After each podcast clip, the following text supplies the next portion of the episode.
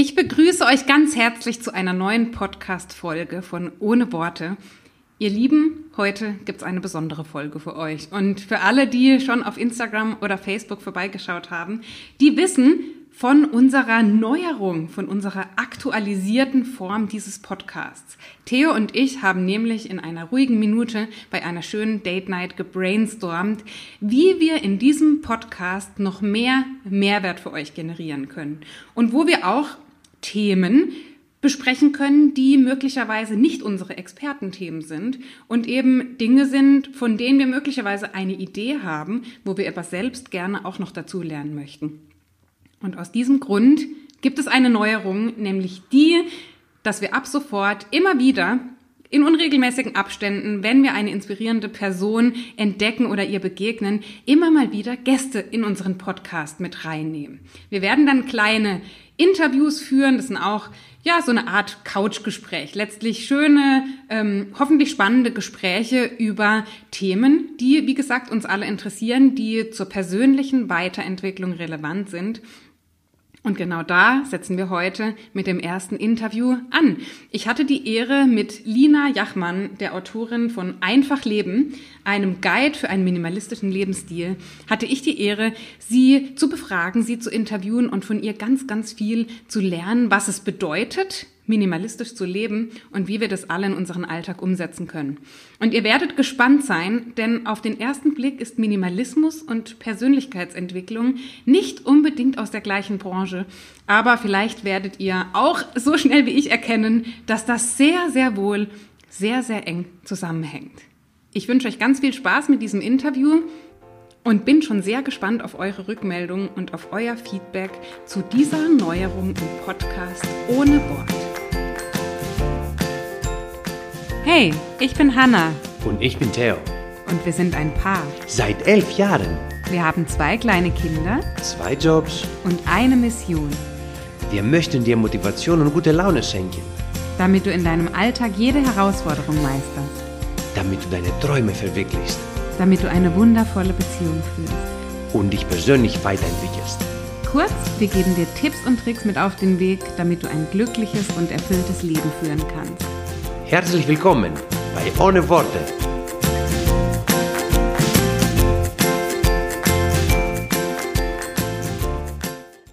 Liebe Lina, ich freue mich riesig, dass du heute da bist und als erster Gast unseren Podcast bereicherst. Herzlich willkommen, Lina. Ja, vielen Dank für die Einladung. Ich freue mich auch sehr, zu Gast sein zu dürfen. Sehr gerne, das ist uns eine große Ehre. Lina, bevor wir richtig in das Thema Minimalismus einsteigen und da im Detail darüber sprechen und auch vor allem viele, viele Praxistipps, das weiß ich schon, weil wir gesprochen haben, von dir erhalten, würde mich interessieren, und ich bin sicher, das interessiert auch alle Hörerinnen und Hörer, wer bist du eigentlich? Mit wem haben wir heute hier die Ehre in diesem Podcast?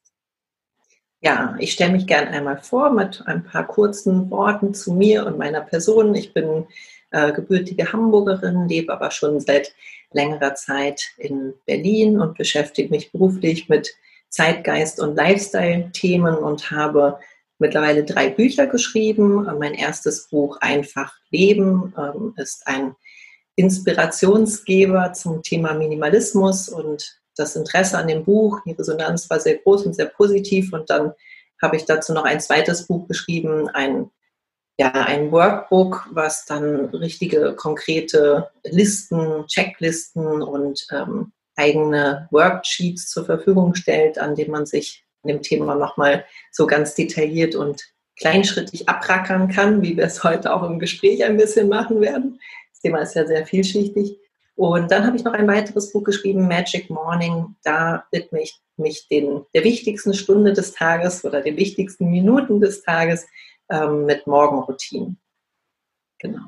Wow, das ist ja spannend und sehr umfänglich alles, über was du da schon gesprochen und geschrieben hast. Ähm, Lina, meine erste Frage, die mag ein bisschen ähm, allgemein klingen, aber du weißt ja, dass wir in den letzten Tagen schon über Social Media so ein bisschen Stimmungen eingeholt haben, vor allem jetzt aus meiner Community und da Fragen aufgeschnappt haben, einfach zu dem Thema Minimalismus. Und spannenderweise hat gestern meine Tante meine Story sich angeschaut und eben gehört, dass wir jetzt in Zukunft auch Gäste einladen. Und sie hat gehört, dass wir über das Thema Minimalismus sprechen. Und sie fragte, liebe Hanna, was bedeutet eigentlich Minimalismus?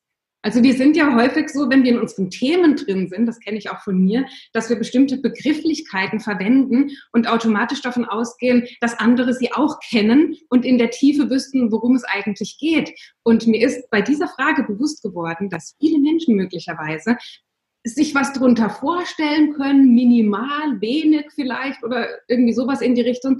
Aber was bedeutet Minimalismus und was bedeutet es vielleicht auch für dich im Speziellen?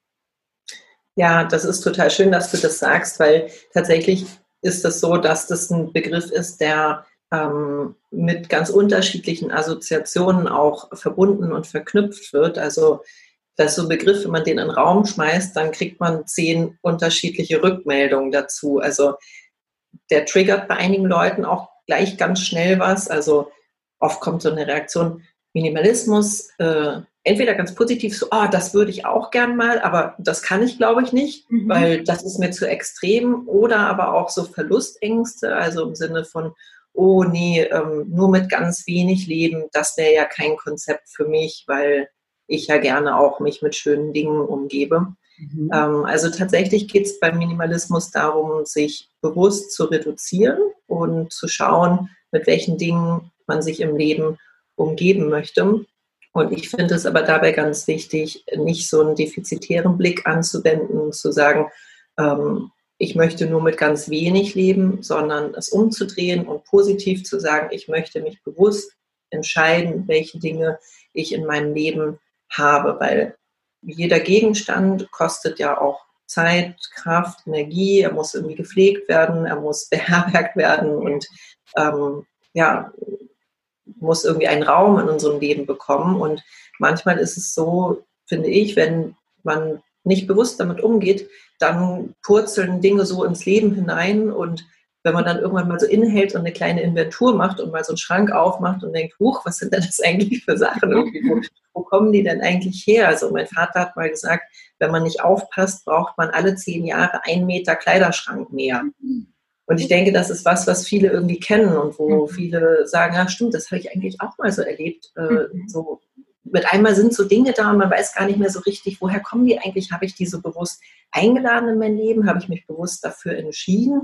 Oder wurden die mir vielleicht geschenkt oder haben sich so angesammelt?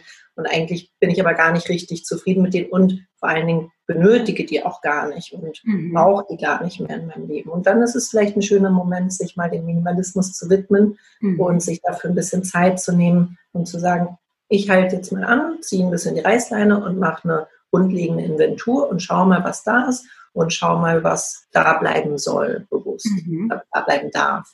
Ja, du, du sagst, weniger Dinge ganz grundsätzlich zu besitzen. Welche, von welchen Bereichen im Leben sprechen wir denn da? Also sprechen wir da jetzt wirklich von Kleidungsstücken? Sprechen wir möglicherweise auch aber von was ganz Abstraktem, wie vielleicht dem Konsum oder ähm, ja, vielleicht der, der Nahrung auch und dem Sport, also dem ganzen Lifestyle? Was, in welchen Bereichen finden wir den Minimalismus denn wieder? Und was ist vielleicht auch der Bereich, das interessiert mich auch ganz besonders, über den du zum Minimalismus gekommen bist?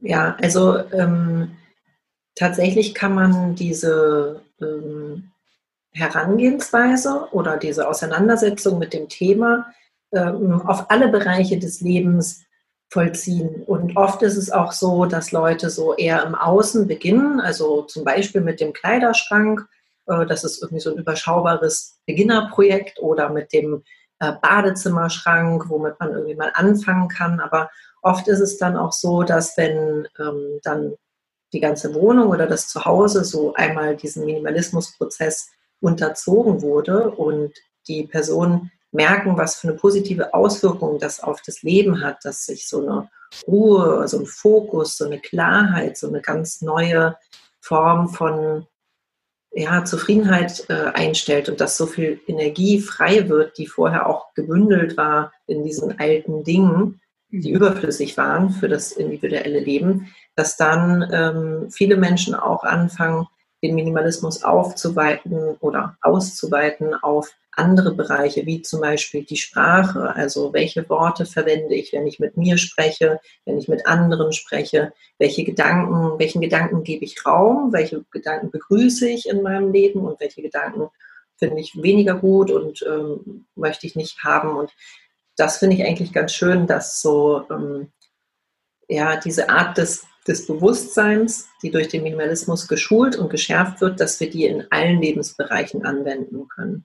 Mhm. Und wie, was war so der Bereich, über den du zu dem Minimalismus gekommen bist? Wie, was hat dich da gepackt? Also es waren hauptsächlich zwei, ich sag mal, Einflugschneisen, die ich hatte. Also zum einen hat mich schon immer die ähm, Optik des Wohnens begeistert. Also man muss dazu sagen, ich bin ja in Hamburg aufgewachsen und da ist Dänemark nicht weit. Und wir haben da oft Urlaub gemacht als Familie in so kleinen Ferienhäuschen in Dänemark. Und mich hat das immer total begeistert, dass es in so einem Ferienhaus irgendwie genau die richtige Anzahl an Dingen gab. Also nicht zu viel und nicht zu wenig.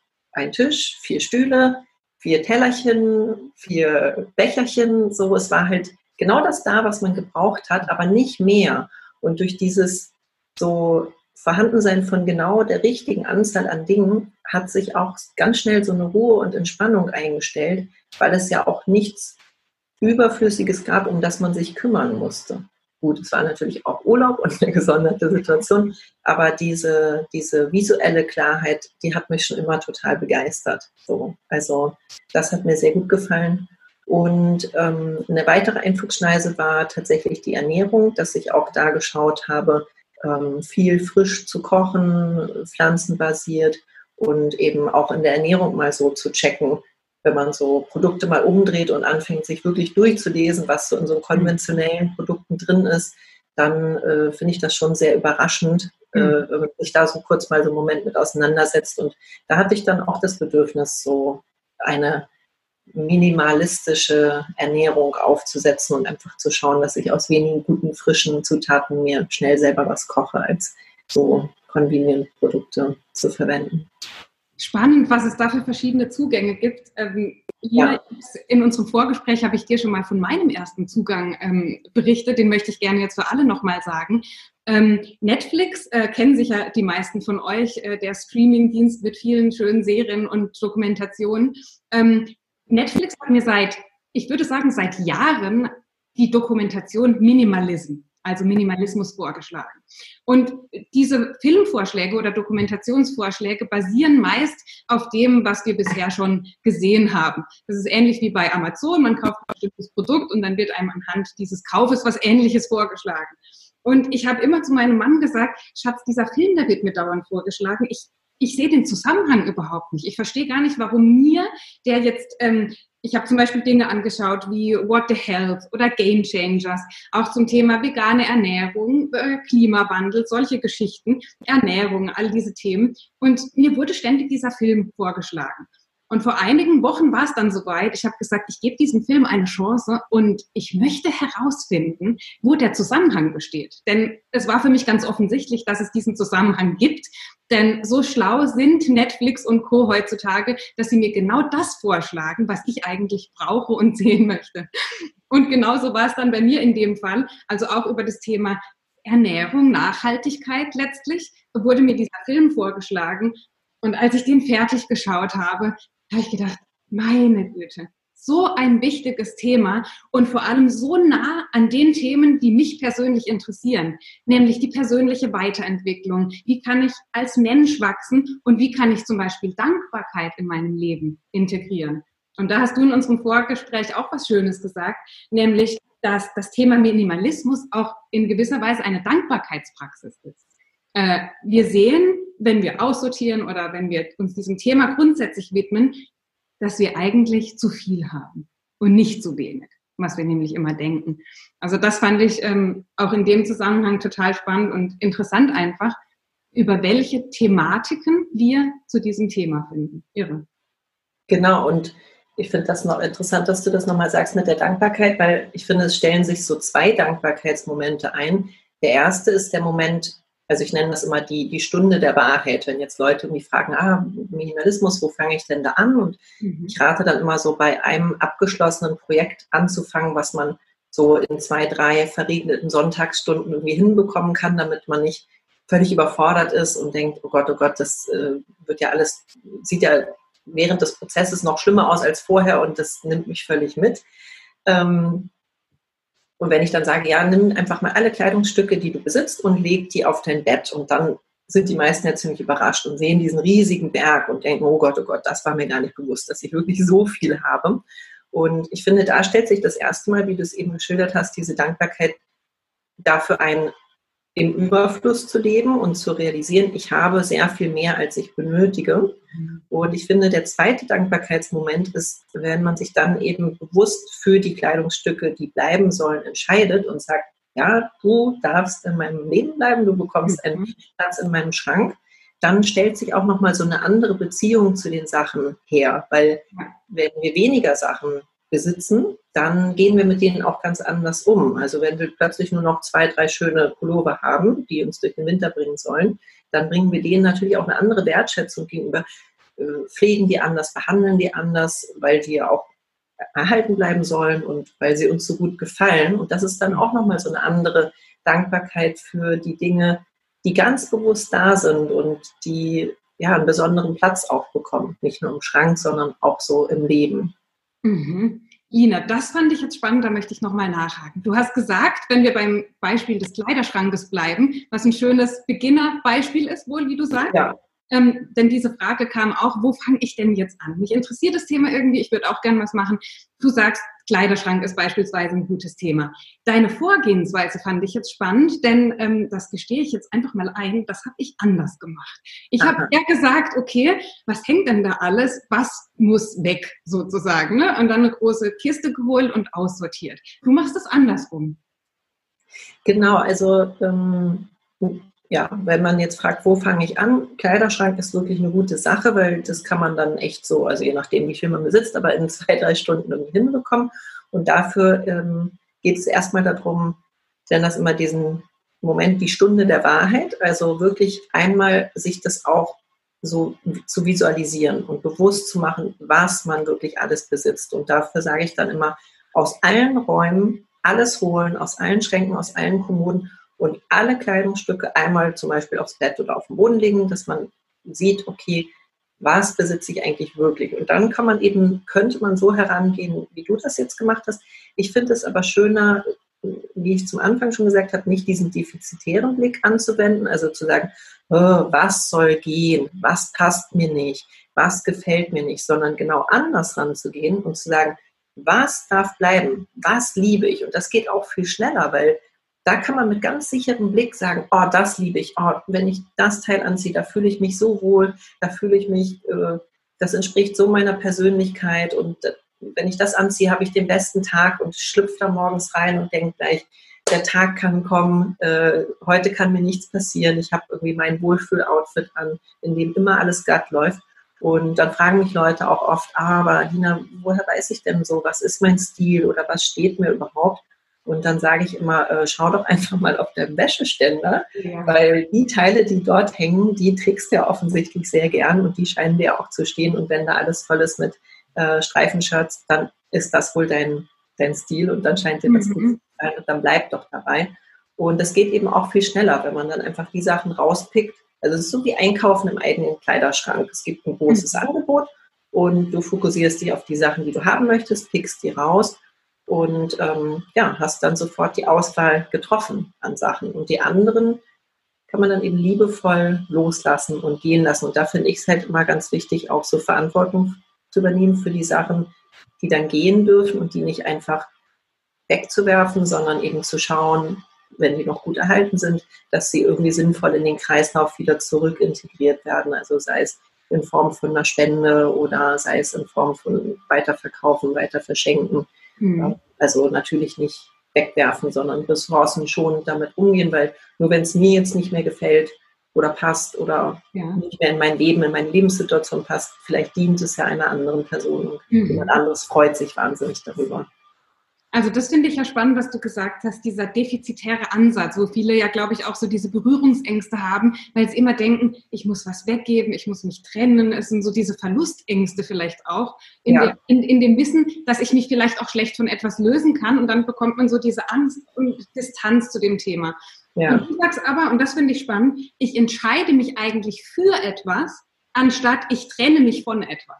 Ja, also wirklich diese Wertschätzung und diese bewusste Entscheidung für ein beispielsweise Lebensmittel oder ein Kleidungsstück, ähm, das bleiben darf, das auch seine Berechtigung hat und das mir einen gewissen Mehrwert dann in der Situation oder für mein Leben bringt. Ne? Genau, also ich finde eben durch diese positive Herangehensweise fällt es zum einen leichter, das zu, das durchzuziehen. Mhm. Und zum anderen ähm, fällt es dann auch leichter, die anderen Dinge loszulassen, weil man dann eben erkennt, okay, die, die passen jetzt einfach nicht mehr zu mir oder zu meiner jetzigen Lebenssituation. Und ich finde, das Loslassen fällt auch leichter, wenn man einen schönen Plan B für die Dinge findet. Also wenn man mhm. zum Beispiel weiß, ach, die Bluse schenke ich einer lieben Freundin, ähm, die die gerne mag, dann fällt es auch viel leichter, Abschied zu nehmen oder wenn man weiß, dass ständig eine gute Institution, die die Sachen wirklich brauchen können und die bekommen dann ein gutes zweites Leben äh, eingehaucht, dann finde ich, fällt das auch um einiges leichter zu sagen, mhm. okay, wir hatten eine gute Zeit oder auch nicht, du hast vergessen, fünf Jahre lang vergessen im Schrank, aber dann ist es irgendwie auch leichter zu sagen, so, unsere Wege trennen sich jetzt hier an dieser Stelle.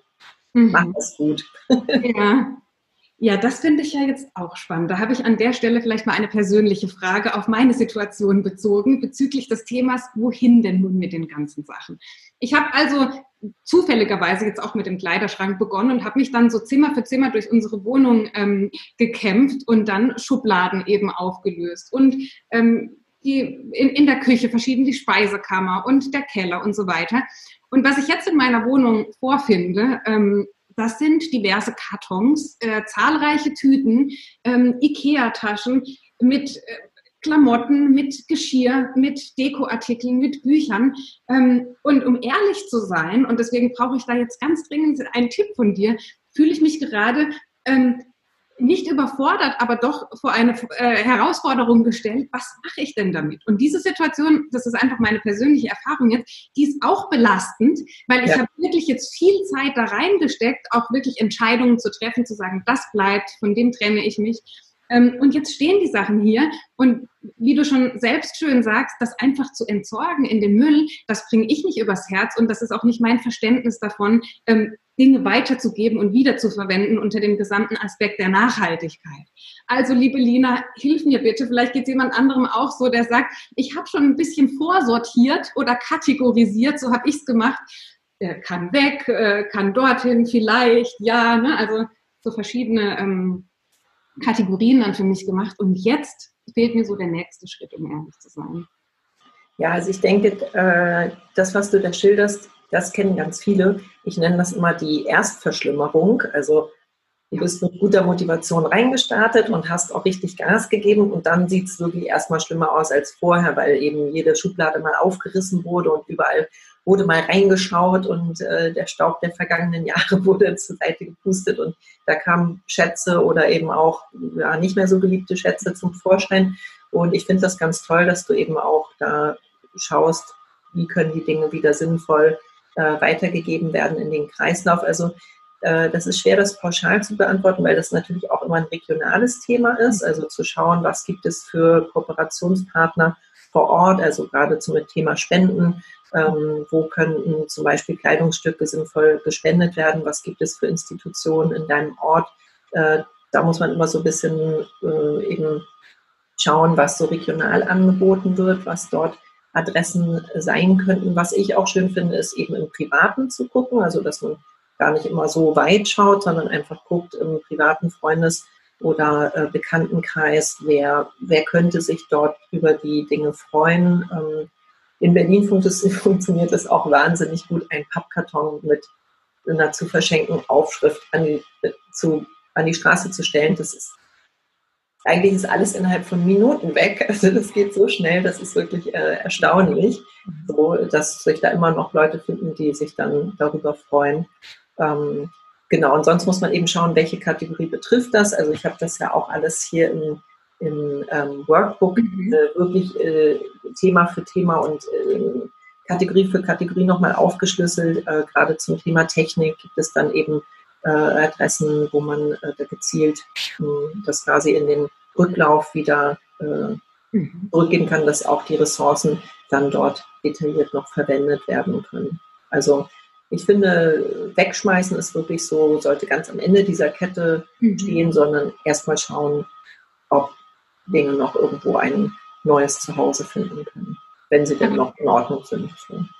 Das heißt, an dem Punkt, wo ich jetzt gerade stehe, ist im Grunde meine Eigenverantwortung, meine Recherche gefragt, dass ich mich informiere, wo regional Möglichkeiten gibt, die Dinge zu spenden oder vielleicht auch, ob das jetzt ein deutsches Rotes Kreuz ist oder ein, ein Möbelgeschäft, das dann vielleicht sogar Möbelstücke annimmt, um die wieder aufzubereiten und ähm, weiter zu verkaufen. Genau, also in vielen Städten gibt es ja auch Sozialkaufhäuser, mhm. die sich über Sachspenden aus ganz vielen äh, Bereichen freuen, also von mhm. Hausrat über Kleidungsstücke bis hin zu Möbelstücken und die die Dinge eben prüfen, im Zweifelsfall aufarbeiten und dann ähm, wieder zum Verkauf zum sehr günstigen Preis dann eben für einen ähm, Personenkreis, der dort in Frage kommt, dann wieder anbieten. Also mhm. da gibt es eigentlich in fast allen Orten ganz gute regionale Stellen, mit denen man zusammenarbeiten kann. Also gerade äh, im Bereich Kleidung gibt es oft ja ähm, Einrichtungen für Obdachlose, die sich sehr mhm. über Kleidungsspenden freuen, gerade warme Sachen, also ja. Jacken, Pullis, Mützen und so weiter sind mhm. natürlich jetzt dann besonders nachgefragt, wenn man da in dem Bereich was zu verschenken hat. Mhm. Prima, okay, da werde ich mich an die Arbeit machen. Lina, noch eine persönliche Frage, bevor ich auch auf die Fragen aus äh, unserer Community eingehe. Ähm, jetzt ist es in meinem Fall so, dass ich zwei Kinder habe und ich weiß, dass in äh, unserer Community auch viele Mamas mit dabei sind, die sich möglicherweise so wie ich fragen, wie kann man dieses Thema Minimalismus eigentlich umsetzen, wenn man eine Familie hat, wo kleine Kinder möglicherweise ständig was geschenkt bekommen, bei jedem Kindergeburtstag so Krimskrams mitbringen und wo einfach wahnsinnig viel rumfliegt. Und ähm, wie kann man da eine Lösung finden? Weil ich glaube, speziell bei dem Thema Kinder, ähm, gerade da ist weniger mehr, ja, um Kinder auch nicht zu überfordern mit dieser, mit dieser Flut, mit dieser Masse an, an Spielzeug und an Eindrücken, finde ich gerade bei den Kindern auch so wichtig, da gleich zu beginnen, in den ersten Lebensjahren damit zu beginnen, ihnen zu zeigen, dass man eigentlich mit wenigem besonders kreativ und schöpferisch tätig sein kann, um daraus eben aus den bestehenden Ressourcen, die man zur Verfügung hat, und manchmal sind das Haushaltsartikel, ne, also auch ganz schon häufig schon erlebt, dass die Kinder die Spielsachen gar nicht so spannend finden, sondern eher das, was Mama und Papa im Haushalt verwenden und das dann ähm, anwenden. Ähm, wie, wie kann man da als Familie mit, mit Kindern möglicherweise einen ersten Schritt gehen? Genau, also ich finde das interessant, was du gerade gesagt hast. Also mein Eindruck ist auch, dass ähm, Kinder, wenn sie wieder weniger Sachen haben, die dann auch wieder neu entdecken und dann auch wieder viel intensiver bespielen, als wenn so ein Überangebot da ist und sie gar nicht richtig wissen, womit sie überhaupt zuerst anfangen sollen. Und es ist manchmal ja auch eine Reizüberflutung in Kinderzimmern, diese ganzen wahnsinnig bunten Spielzeuge und dann in so einer großen Menge. Also ich meine, nicht ohne Grund funktioniert ja auch so ein Spielzeug wie Lego so gut, weil es eben die Fantasie so anregt und mhm. so wenig vorgegeben ist und so viel Freiheit für so ein eigenes, freies, modulares Entdecken dort besteht oder eben mit einfachen Dingen, die sowieso im Haushalt vorhanden sind. Also ich denke, ein ganz wichtiger Punkt ist, äh, das Umfeld auch zu sensibilisieren, also die Großeltern und so weiter und denen vielleicht auch zu sagen, das ist auch so ein Thema, so, so ein Tipp grundsätzlich zum Thema Schenken, ähm, vielleicht eben einzuladen und zu sagen, bevor ihr so viel Sachgeschenke schenkt, schenkt doch lieber Zeit und gemeinsame Erlebnisse mhm. und gemeinsame Erinnerungen, die kreiert werden, also Ausflüge mit den Kindern, als immer noch neue Gegenstände, die dann ja gar nicht mehr so die Liebe und Zuwendung auch erfahren können, weil schon so ein Überangebot da ist. Mhm. Und ein zweites Thema ist, dass ähm, man Kinder auch wirklich sehr gut involvieren kann in den Minimalismusprozess. Also ich habe auch die Erfahrung gemacht, dass Kinder auch grundsätzlich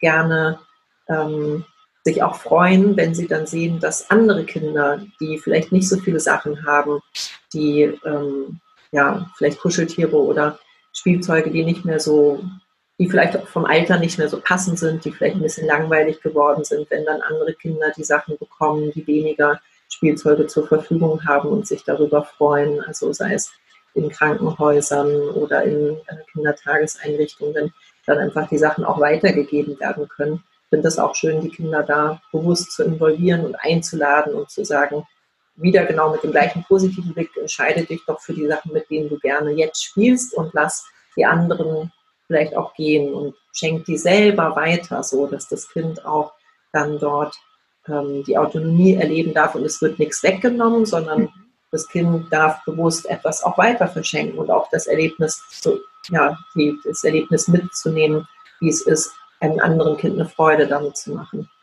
Okay, spannend. Das heißt, ähm, das, was ich bei dir höre, ist, dass wir mit Menschen auch darüber sprechen dürfen, oder? Also sowohl mit Kindern als auch mit Menschen in unserem Umfeld. Das bringt mich nämlich zu einer Frage, ähm, die die Corinna gestellt hat aus unserer Community. Ähm, wie integriere ich Minimalismus, wenn der Rest der Familie nichts davon wissen will? Das war ihre Frage. Und wenn ich das jetzt bei dir so richtig interpretiere, sagst du, der erste Schritt ist eigentlich erstmal das Gespräch.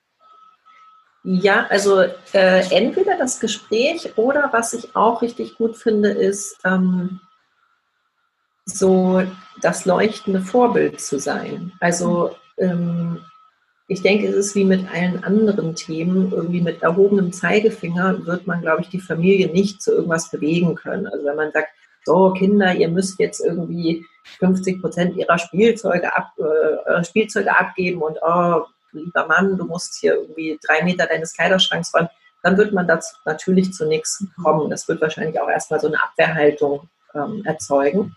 Aber ähm, wenn man erstmal in seinem eigenen Bereich anfängt, und das würde ich auch empfehlen, bevor man jetzt versucht, die Familie zu involvieren, dass man erstmal in seinem eigenen Wirkungsbereich, so über den man die Hoheit hält, äh, also die, die eigenen Besitztümer, die eigenen Kleidungsstücke, vielleicht die Produkte aus dem Badezimmerschrank. Das ist auch so ein Thema, wo man irgendwie schön schauen kann, mhm. was habe ich da, was, was brauche ich eigentlich für mich. Sind das Sachen, die mir gut tun? Ist da vielleicht Mikroplastik drin? Also ich empfehle jedem einmal das Bad mit CodeCheck, mit der App durchzugehen. Mhm. Das ist augenöffnend. Danach hat man vielleicht auch ähm, das Bedürfnis, sich von einigen Produkten zu trennen und die durch andere zu ersetzen. Und äh, das würde ich äh, empfehlen, eben erstmal selber äh, da voranzugehen und da wird wahrscheinlich schon Neugierde aus der Familie entstehen, dass sie sagen, Huch, was, was machst du denn da? Das ist ja interessant. Oh, jetzt hast du alle Kleidungsstücke rausgeholt. Äh, also der Dialog ist natürlich wichtig, aber ich glaube, erstmal, wenn so ein positiver Impuls da entsteht, dann wird ja auch so ein Interesse wach werden. Ja. Und wenn die dann, also der Rest der Familie bemerkt, so hey, das ist irgendwie was was Positives, woraus neue Energie entsteht und vielleicht auch merken, ah, wenn wir weniger Zeugs haben, haben wir im Umkehrschluss mehr Zeit füreinander mhm. als Familie, dann ist das ja ein Wert, an dem auch alle wieder Interesse haben. Also auch wieder da der Ansatz, eigentlich weniger ist mehr, wenn ich weniger an Dingen besitze, weniger an Dingen mit weniger Inhaltsstoffen beispielsweise, dass ich dann mehr entweder für mich tue, mehr Zeit habe für meine Familie, dass ich eigentlich, dass sich dieses Mehr gar nicht aus dem Mehrbesitz generiert, sondern aus dem, aus der Konzentration auf das Wesentliche, auf die Dinge, die mir wirklich wichtig sind. Ne? Genau, absolut.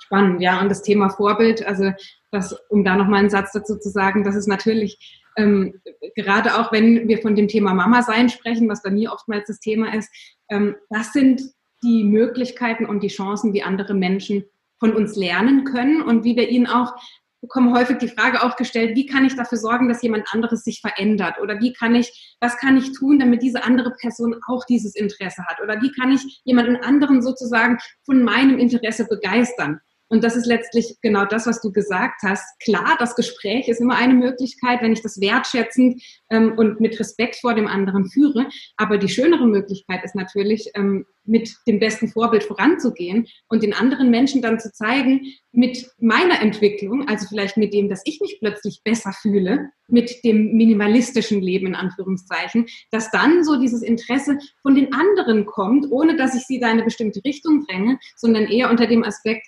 das finde ich jetzt spannend, was diese andere Person da macht. Da möchte ich mal reinhören. Da frage ich jetzt mal zu einem bestimmten Thema nach. Und dann ist das was ganz anderes, als wenn ich jemandem sage, hier, das ist das Buch, lies das mal, beschäftige dich damit, das ist wichtig. Das ist natürlich was anderes, äh, als wenn diese Person von sich aus das Interesse intrinsisch entwickeln kann, weil sie bestimmte Menschen sieht, die sie, ähm, die sie motivieren oder inspirieren in dem Moment. Absolut. Es gibt dazu ein ganz schönes ähm, Sinnbild und zwar geht es da um Flugzeuge, mhm. dass ähm, Flugzeuge nicht mit Druck starten, sondern Flugzeuge starten mit Sog. Und ich glaube, das ist so ein schönes Bild, was man in dem Kontext auch sich ganz gut nochmal vor Augen rufen kann. Mhm. Dass es eben, ja, so, wenn es einen Sog gibt bei, dem, bei der Thematik und mhm. deswegen Familienmitglieder merken, oh, das ist irgendwie interessant, da, da fließt eine positive Energie, dann werden sie diesem Sog folgen. Aber wenn man damit Druck arbeitet, wird es wahrscheinlich eher so eine Gegenreaktion heraufbeschwören. Spannend, total spannend, Lina. Ähm, ich würde gerne noch über ein Thema sprechen, ähm, wo ich besonders glaube, dass wir in der heutigen Zeit einen großen Bedarf haben.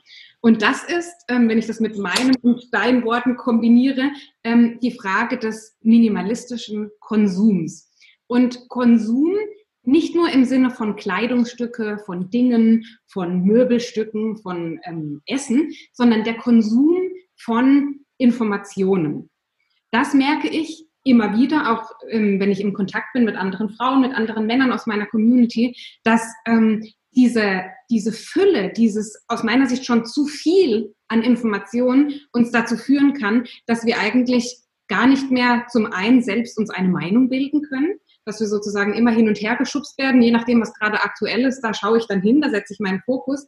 Und dass ähm, wir natürlich viel weniger bei uns selbst sind. Das heißt, wenn wir am Beispiel der Nachrichten, ja, wenn jemand ganz viel Nachrichten schaut, wenn jemand ständig schaut, was gibt's Neues in der Welt, was passiert alles im Außen, das führt aus meiner Sicht dazu, dass wir immer mehr eben genau da sind im Außen und immer weniger bei uns selbst ankommen. Ja, dass wir uns praktisch nur noch danach richten, was machen die anderen eigentlich gerade, was ist gerade in Mode, was ist jetzt irgendwie, ähm, was passiert auf der Welt beim Thema Nachrichten? Und dass wir uns dann so ein bisschen distanzieren und entfernen auch von dem, der wir wirklich sind. Und dann mehr so diese Bilder von den sozialen Medien haben, so müsste man aussehen und das ist so das Ideal, das da verkörpert wird. Und beim Thema Nachrichten in der aktuellen Zeit, dass dann sogar so eine Angst innerlich hochkommt, die möglicherweise gerade gar nicht da ist, in, innerlich von mir. Aber durch das, was ich dann konsumiere, durch diese Vielzahl an Informationen, an, an Nachrichten, an Medien, dass mich das in eine bestimmte Emotion, in ein bestimmtes Gefühl bringt, das nicht immer positiv ist. Denn ich meine, das müssen wir uns, glaube ich, auch bewusst machen. Nachrichten leben auch davon, dass Negativschlagzeilen gemacht werden. Da wird wenig ähm, über das gesprochen, dass alles Tolles in der Welt ähm, passiert, sondern eher über das, was eben gerade nicht so schön ist, über Krankheiten, über Terroranschläge, über Unfälle. Ja, das ist das, was wir letztlich über die Nachrichten konsumieren. Und diese Entwicklung, die finde ich ein bisschen ich spitze es jetzt mal zu, ein bisschen gefährlich. Vielleicht können wir da nochmal drüber sprechen. Wie können wir unseren Konsum auch ein bisschen minimalistischer gestalten, mit dem Ziel, dass wir wieder mehr bei uns sind und vielleicht auch wieder ein bisschen mehr Selbstvertrauen und Selbstbewusstsein in uns selbst bekommen und nicht immer nur denken, alle anderen sind besser, äh, die Welt ist schlecht und dass diese Gefühle dann eben entstehen. Ja, also das Thema äh, digitaler Konsum bzw. digitaler Minimalismus ist natürlich ein sehr großes.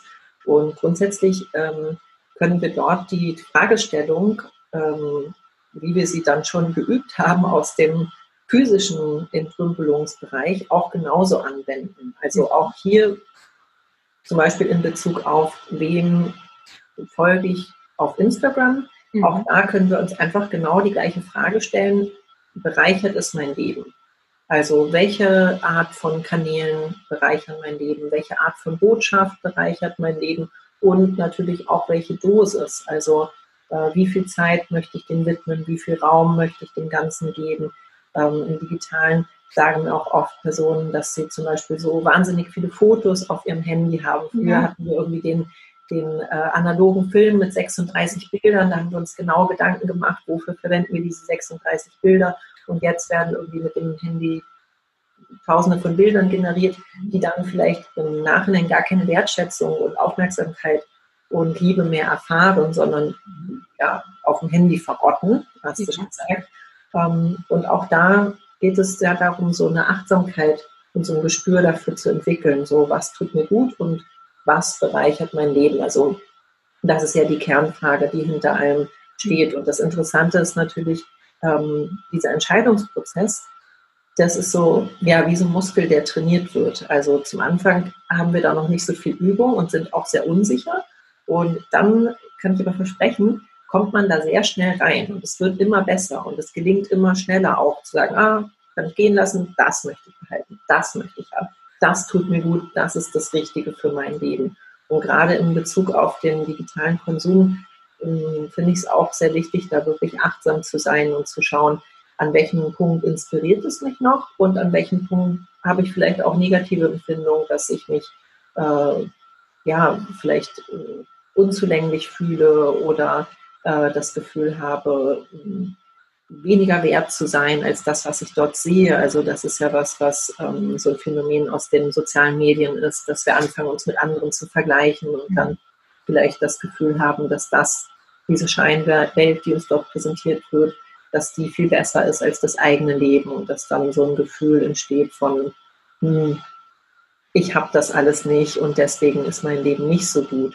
So, also das finde ich sehr wichtig, da ähm, sich A, natürlich bewusst zu machen, dass das auch nur ein Ausschnitt ist mhm. äh, und darüber zu reflektieren, aber zum anderen auch zu schauen, ähm, so, oder sich wieder auf das Gute zu fokussieren und zu sagen, was sind denn die Kanäle, von denen ich profitieren kann, wovon ich viel mhm. mitnehme, die mir einen positiven Impuls geben, die mich mit einem guten, bestärkten Gefühl zurücklassen, wo ich nach dem Schauen mich inspiriert fühle, wie zum Beispiel ähm, mit deinem Kanal möchte ich dir gerne auch ein positives Feedback geben, dass ich das richtig cool finde, wenn ich irgendwie sehe, es ist für mich nachts und Morgengrauen mhm. und du bist schon auf dem Weg zum Sport. Das inspiriert mich positiv. Da nehme ich was mit für mich, dass ich denke, das finde ich so toll, dass du da ein Vorbild bist dafür und einfach zeigst, ähm, wenn man das zu seiner Priorität macht, dann kann man das alles vereinbaren, auch wo viele sonst sagen, nein, mit Familie, das ist nicht möglich, das bekommt man da nicht hin.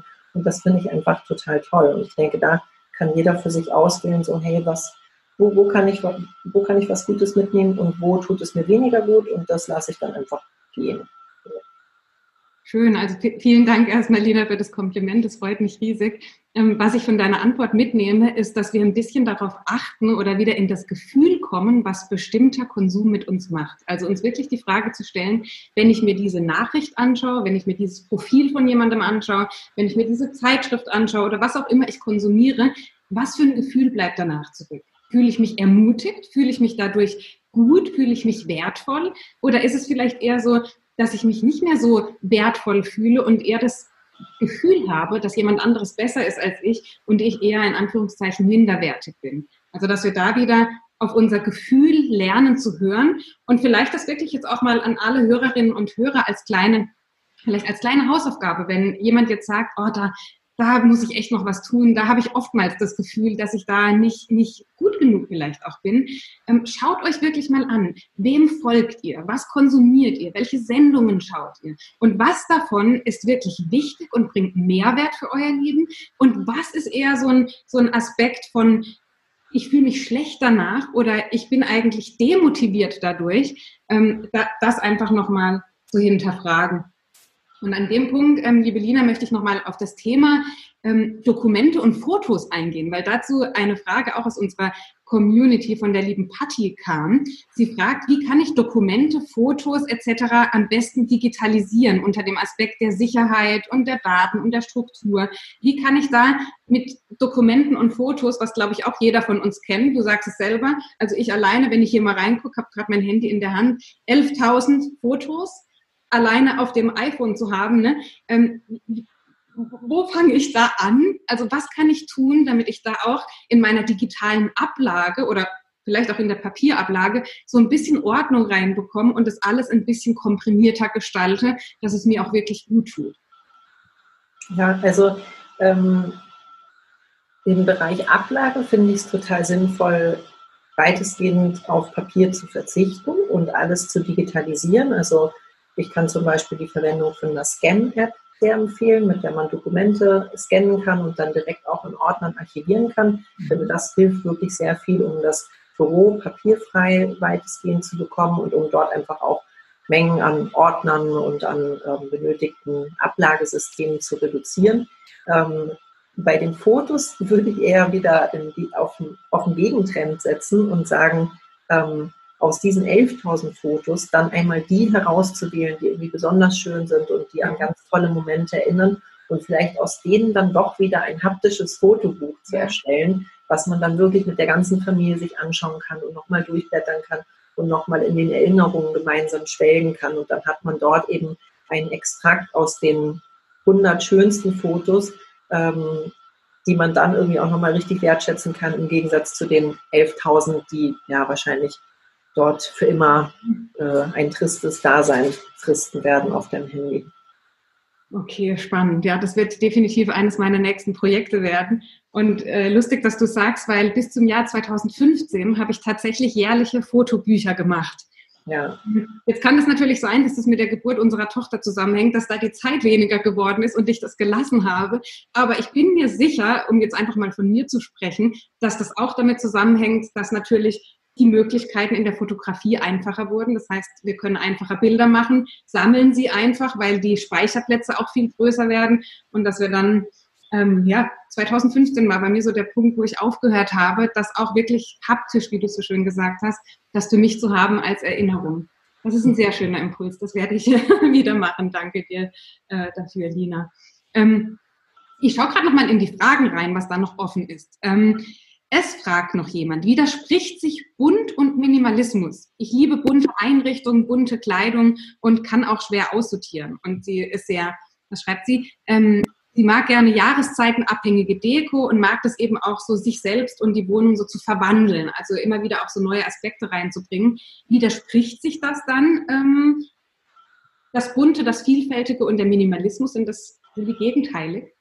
Ja, das widerspricht sich überhaupt nicht. Also es ist natürlich so, dass ähm, wir oft beim Minimalismus an so ganz cleane, super weiße, sehr gut reduzierte visuelle Umfelder denken. Mhm. Das ist aber nur eine Spielform davon. Also grundsätzlich widerspricht es sich auch nicht, Hobbys zu haben und Dinge zu sammeln. Also mich erreichen auch oft Fragen, dass Leute sagen, oh, ich habe aber, ich male sehr gern, das ist mein Hobby, da habe ich viele Farben und Utensilien und Pinsel und so weiter kann ich dann trotzdem Minimalist oder Minimalistin sein? Und ähm, das lässt sich natürlich ganz einfach damit beantworten, wenn diese Dinge dein Leben bereichern und du sie benutzt und sie dir gut tun, dann darfst du die natürlich besitzen. Es ist ja kein Contest, wo es darum geht, so wenig wie es geht zu besitzen, sondern eben die richtigen Dinge zu besitzen. Ja. Die Dinge, die einen Mehrwert darstellen und das Leben bereichern. Und von daher, wenn die Person gerne äh, dekoriert und es ihr Freude bereitet und sie die Dinge ja wirklich benutzt und auch mit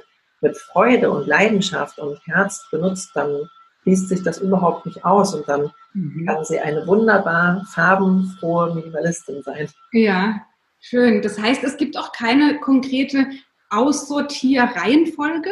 Also weil ich jetzt, wir hatten es gerade von dem Thema Deko und aber vorhin auch Kleidung. Mit Kleidung so eher anfangen, hast du gesagt. Und was ist tendenziell eher am Schluss? Also wovon können wir uns am schwierigsten trennen?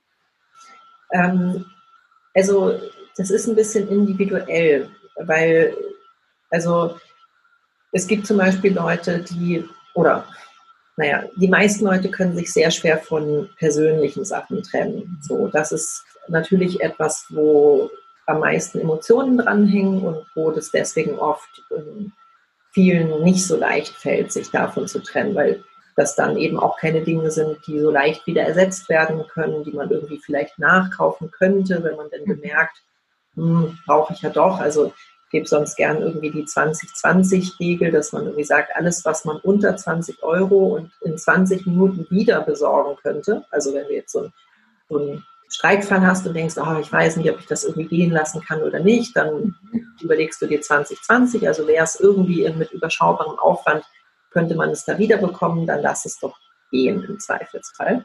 So, aber das ist natürlich mit ähm, persönlichen Gegenständen, an denen Erinnerungswerte hängen, nicht so einfach. Und da gebe ich oft den Tipp, im Zweifelsfall ein Foto davon zu machen. So, weil dann hat man es visuell noch auf dem, auf dem Foto und kann sich das dann nochmal anschauen. Oder wirklich so eine kleine Kiste anzulegen.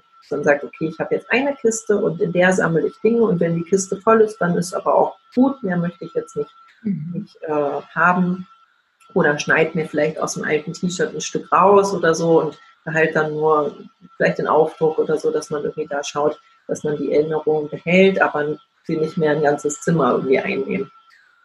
Ja, das ist schön, was du sagst, die Erinnerung behalten. Ne? Ich glaube, das ist das, was vielen von uns schwerfällt, weil wir die Sache oder das Ding ähm, sozusagen mit einer Erinnerung verbinden. Weiß das nur, dass wenn ich in meine Schublade schaue, das sind dann noch Briefe, teilweise von früheren Schulfreunden und von Ex-Freunden und alles Mögliche, was dann noch auch an alten Fotos drin ist. Und man hat so den Eindruck, dass wenn ich das besitze, wenn ich das noch bei mir habe, das ist irgendwie so die Erinnerung an diese Zeit oder an diesen Menschen oder an das dabei, und das können wir vielleicht uns alle auch mitnehmen, ist es eigentlich die Erinnerung an sich, das, was ich für ein Bild möglicherweise vor meinen geschlossenen Augen habe, wenn ich die Augen schließe, was habe ich für eine Erinnerung an diesen Menschen? Ähm, wer war das und was hat er getan und wie war diese Zeit? Und da eher vielleicht mal zu sagen, okay, ich höre mir mal wieder ein Lied an, das mich daran erinnert, anstatt zu sagen, ich brauche diese Sachen, ähm, um in diese Erinnerung von damals reinzukommen. Vielleicht ist das eine Hilfe zu sagen, ich nutze bewusst meine Zeit, erinnere mich nochmal daran zurück und spüre, dass mir das auch ganz gut gelingt, ohne eigentlich diese Sachen in der Hand zu haben. Ja, ähm, Lina, ich habe noch eine Frage zum Abschluss, beziehungsweise möchte ich dir noch berichten, ähm, wie es mir manchmal ergeht, wenn ich mit meinem Mann in Griechenland war, bei seiner Familie zu Besuch, die, und das mag ich jetzt mal ohne Vorurteile jetzt zu äußern, zu sagen, die, glaube ich, in Griechenland eher unverbreitete Art des minimalistischen Lebens, die mir dort begegnet, die macht mir ganz oft ziemliche Bauchschmerzen. Denn dort, und ich beziehe es jetzt einfach mal auf die Familie, wo wir dann dort eben mal sind, die Familie meines Mannes, die haben so die Einstellung oder den Ansatz, dass viel und ich beziehe es jetzt vor allem auf das Thema Essen und Nahrung, aber auch auf vieles andere, dass wenn wir viel zu essen haben, und mit viel meine ich deutlich zu viel, als dass diese Menschen, die am Tisch sitzen, jemals essen könnten, dass das eigentlich ein Zeichen ist von, von Wohlstand, von Reichtum auch wenn es in dem Fall möglicherweise gar nicht der Fall ist, dass der große finanzielle Luxus da ist. Aber es ist irgendwo eine Form der Wertschätzung, der Dankbarkeit, der äh, Gastfreundlichkeit auch, wenn wir dann als bei den Tanten zu Besuch sind, ist die, die die betteln sich eigentlich gegenseitig, wer hat das größte äh, Essen aufgetischt und wer hat die, die meisten Sachen gekocht, die kein Mensch essen kann. Also das ist so für mich und mit dem Gefühl gehe ich als von dort auch nach Hause, das krasse Gegenteil. Zum einen von, von dem, was wir sagen, dass, du hast es zu Beginn so schön beschrieben in dieser Ferienwohnung, es ist genauso viel da, wie wir brauchen, aber auch, und das zerbricht mir dann oftmals das Herz, unter dem Aspekt der Nachhaltigkeit, zu sehen, wie viele Essensmengen, um jetzt bei dem Thema zu bleiben, da täglich in der Tonne landen. Ähm, das, das hinterlässt mich oftmals mit so einer gewissen Traurigkeit irgendwo innerlich und der Frage aber gleichzeitig, was steckt denn da dahinter, dass möglicherweise manche Kulturen das für sich so als als Luxus irgendwo, als Luxus empfinden und auch als Wertschätzung für einen anderen Menschen dann für sich definieren? Ja, also ich denke, dass es dann kulturell natürlich irgendwie da nochmal einen anderen Hintergrund gibt. Grundsätzlich ist das ja, finde ich, auch sehr schön. Ähm, eine Gastfreundschaft zu haben, andere zu bewirten. Und gerade in der Zubereitung von Speisen steckt ja auch ganz viel Liebe und Fürsorge und da, da steckt ja ganz, ganz viel Positives drin. Also die Intention ist ja eigentlich toll. Ähm, vielleicht wäre es da möglich, so ein bisschen eben dafür zu sensibilisieren, dass es ja hauptsächlich um die schöne Zeit geht, die man miteinander verbringt, dass man sich eben füreinander Zeit nimmt, dass man sich sieht, dass man unvergessbare Momente kreiert, gerade jetzt wie in eurem Fall, wenn ihr euch ja nicht so oft seht wegen der räumlichen Distanz und dass man dann eben sagt so, hey, wir nehmen das auch wahr als was ganz Besonderes, was ganz Tolles, worauf wir uns ganz doll freuen, wenn wir uns sehen, aber dass eben diese, ich sage jetzt mal, Materialschlacht so ein bisschen in den Hintergrund ähm, rücken kann oder dass eben auch nochmal dafür sensibilisiert wird, dass es ja wirklich schade ist, wenn die Dinge ja, weggeworfen werden. Also das ist ja wirklich dann äh, ganz traurig so und das geht ja dann auch völlig am Ziel vorbei. Und ich glaube, das ist wahrscheinlich eher ein längerer Prozess, den ihr da gemeinsam irgendwie anstreben müsstet, aber äh, ja, mit einem guten Austausch dazu ja. kriegst du das bestimmt auch hin. Mal sehen, was die nächsten Jahre bringen. Mittel, mittelfristig. Ja. Das heißt aber indirekt, wenn ich dich richtig verstehe, wenn wir sagen, das ist irgendwo auch ein kulturelles Thema, sind wir Deutschen ähm, da dann Vorreiter oder woher kommt dieser Trend? Ist das äh, etwas, was wir Deutschen, was uns leichter fällt, dieses Aussortieren oder dieses, diese Reduktion auf weniges. Ist das äh, für uns typisch oder kommt der Trend von woanders?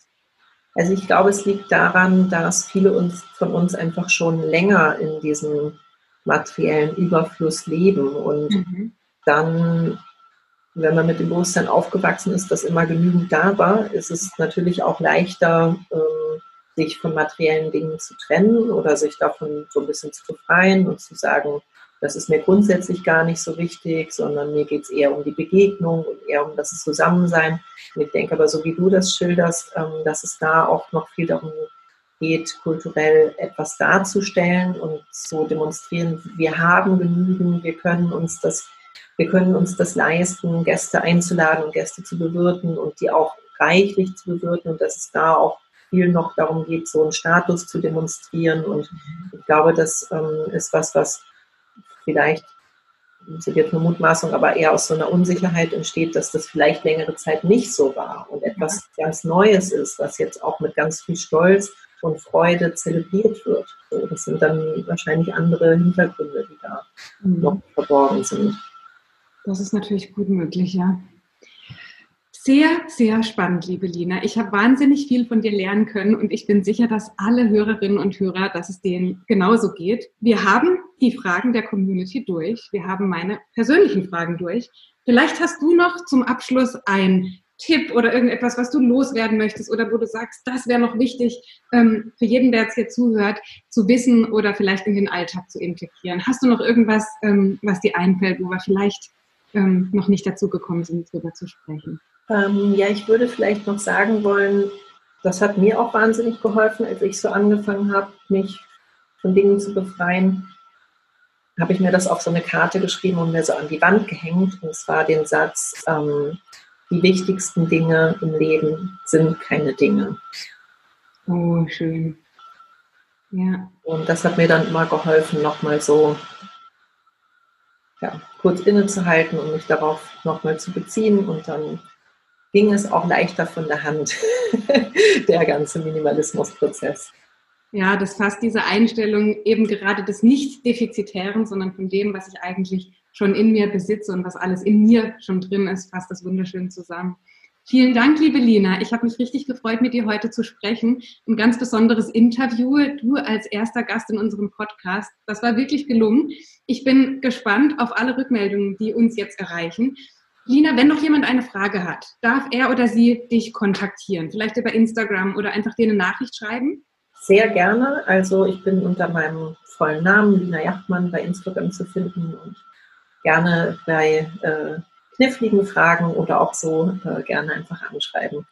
Prima. Und für alle anderen, die sagen, ich möchte jetzt tiefer in das Thema einsteigen, ich habe sie schon vor mir liegen. Einfach Leben, der Guide für einen minimalistischen Lebensstil.